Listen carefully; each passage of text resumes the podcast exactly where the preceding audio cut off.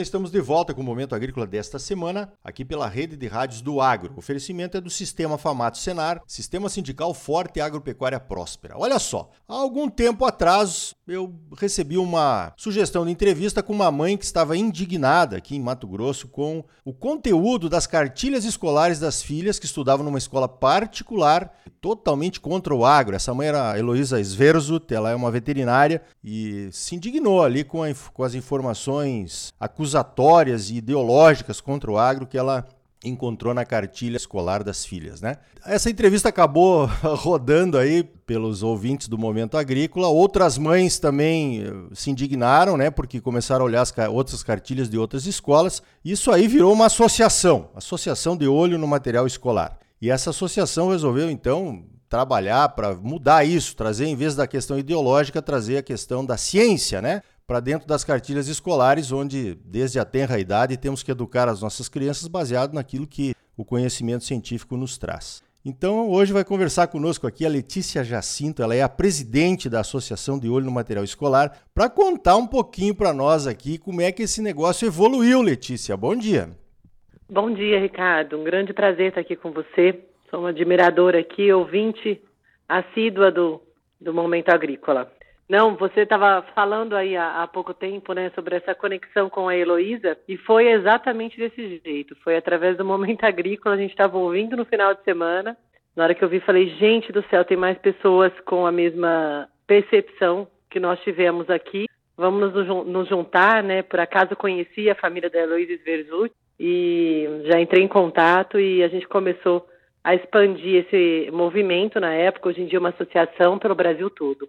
Letícia, então, a partir então dessa, dessa questão da, da organização na associação, a associação acabou contratando a Fundação Instituto de Educação, da, ligada à Universidade de São Paulo, para então ouvir especialistas né, a respeito das questões do agro que é, são colocadas nas cartilhas escolares e trazer a ciência, como eu falei, para dentro da educação das nossas crianças. E esse trabalho foi apresentado agora na última segunda-feira aí em São Paulo. Conta para nós como é que foi essa apresentação e que conclusões, então, a FIA lá da USP chegou? Ricardo, na verdade, até é, a contratação da FIA, né, a gente estava falando ontem, até por coerência e a importância de buscar essa estrutura é, prioritária para nossa missão, assim, né, foi para embasar a nossa percepção que a gente tinha já na associação, que os materiais didáticos estavam longe da nossa realidade atual.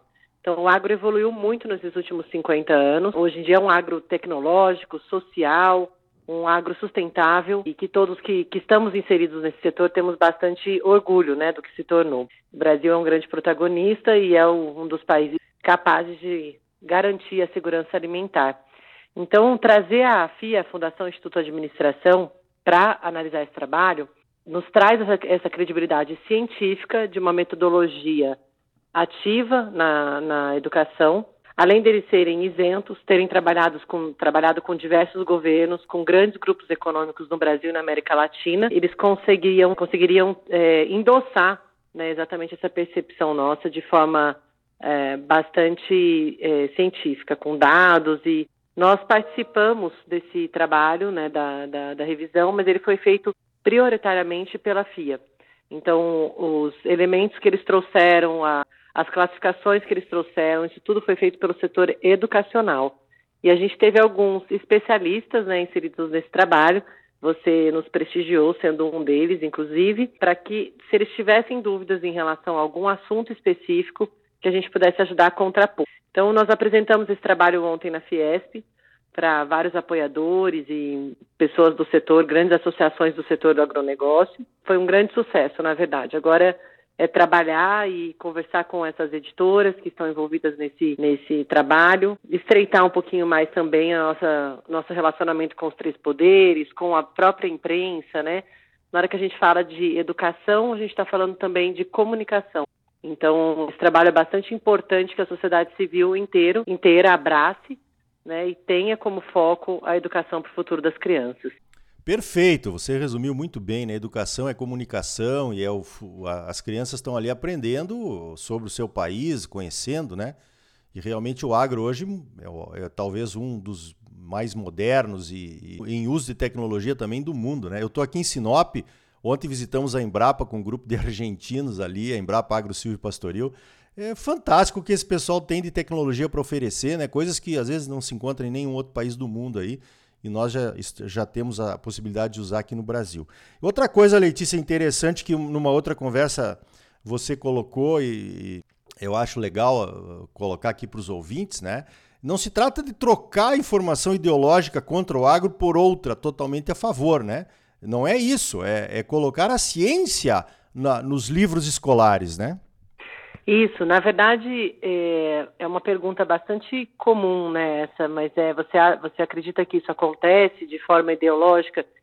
Eu acredito, é, Ricardo, muito mais que isso é, uma, é um distanciamento entre a população urbana e a população do campo. Né? Na hora que a gente pensa em, nas grandes editoras, autores, é, muitos professores têm uma distância da, do meio rural, né? Então, construindo essas pontes, trazendo para eles uma possibilidade de utilizar os próprios centros de pesquisas brasileiros, a academia, que a gente tem muito forte, né? O Brasil ele, ele evoluiu demais em tecnologia, um dos mais avançadas nesse setor em relação ao mundo. Então, a gente trazer isso para eles também brilha bastante os olhos, sabe? Eles gostaram, é, gostam demais de conhecer esse setor. E você falou sobre o nosso, o nosso setor aí, né? A evolução do agro, você está em Sinop. O agro, eu acho que ele traz, além da história, ele está ligado ao nosso passado, presente e futuro, ele traz esse patriotismo, orgulho de ser brasileiro, né? A gente, na hora que entende esse setor é, tão pujante na economia, a gente entende é, como serão os próximos profissionais, quais são os desafios que a gente tem aqui. Então, você falou bem, não é trocar o que está lá, na verdade é contar, é, contar e contextualizar na época certa, não necessariamente não existiram exemplos ou desafios antigamente, mas hoje em dia esses desafios mudaram. A gente tem que trazer para a atualidade. A criança, o jovem, ele tem que sair da escola pronto para se inserir nesse mercado profissional, pronto para aproveitar também tudo que o agro tem para oferecer e ele tem que resolver os desafios atuais, né? Eu falo que o agro tem grandes desafios atuais, mas ele precisa resolver os de hoje, não os de 50 anos atrás. Então, é trazendo a ciência e trazendo os dados oficiais, utilizando uh, os sites oficiais, que a gente consegue buscar essas informações. Muito bem, muito bem colocado. Né? O, que, o que aconteceu é passado, nós temos que olhar para o presente e construir um novo futuro, claro. Né? Dentro dessa lógica aí de que a ciência é mais importante que qualquer uh, ideologia. Agora, Letícia, quais são os próximos passos aí para que haja realmente as mudanças nesses conteúdos das cartilhas? Eu vou te contar um pouquinho sobre os nossos projetos, né, que a gente tem aqui, porque eles têm sido, esses passos têm sido construindo com bastante solidez. Então, o primeiro é a nossa, nossa conversa, né, com os três poderes. Então, a gente quer ampliar, fortalecer esse diálogo para que exista um olhar mais forte para a educação brasileira e principalmente em relação ao agronegócio, porque nesse setor a gente consegue trazer esse embasamento científico de forma muito forte, né? Esse é o primeiro pilar nosso. O segundo, a gente tem essa, esse relacionamento com as editoras, então, através dessa construção de pontes, a gente tem conversado com todos os editores que a gente recebe material didático aqui, sempre é, levando um agrônomo, algum pesquisador, algum cientista. Então, como que você faz isso, Letícia? A gente faz através de revisão mesmo do material didático, a gente faz através de criação de videoaulas, de palestras, de treinamento para autores. Então, a, as editoras que estão abertas né, para esse novo agro, para conhecer esse setor econômico tão importante para o nosso Brasil, é, eles têm nos procurado e a gente tem construído é, grandes projetos com eles.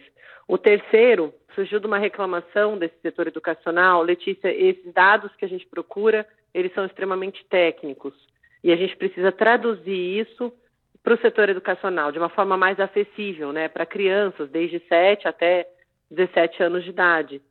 Então a gente é, teve a ideia, né, de lançar uma agroteca, vai ser lançada agora em abril, no qual a gente recolheu material que já existia dentro do agro e o que não existia a gente tem produzido, é, sempre alinhado com a Base Nacional Comum Curricular, que é o currículo único do Brasil, do qual todas as escolas têm que utilizar, é, e através de uma parceria, de um convênio com a Exalc, a gente tem trazido, vai trazer isso tudo para um, um site para que eles possam usar. Então, professores, a, autores, mesmo alunos que têm alguma dúvida em certo tópico que estão estudando, eles podem olhar lá de maneira bastante fidedigna e científica.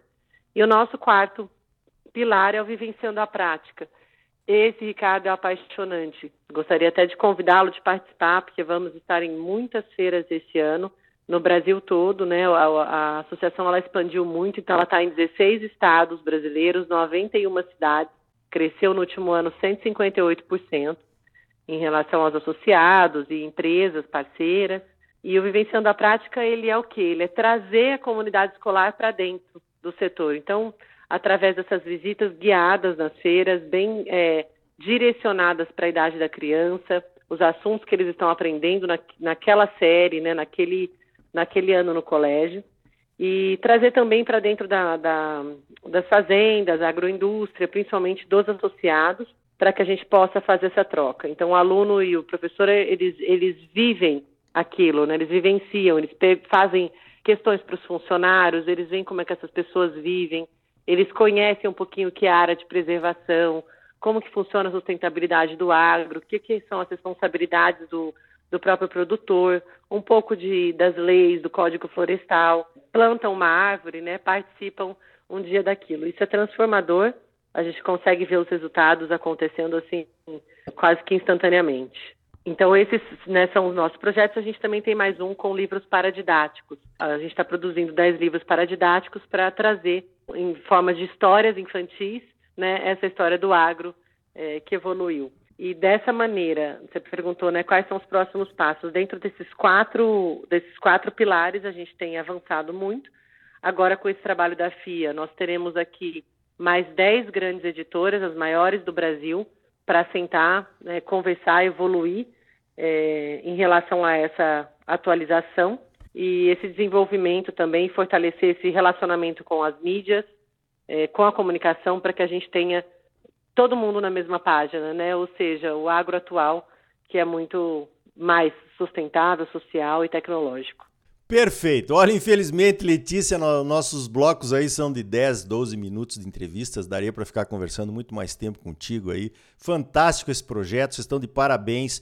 Isso é um negócio realmente transformador, como você colocou. Certamente nós vamos explorar isso e, acompanhar de perto o de olho no material escolar. Letícia Jacinto, presidente da Associação de Olho no Material Escolar. Olha, parabéns mesmo pelo trabalho. Me sinto orgulhoso de ter participado, com certeza.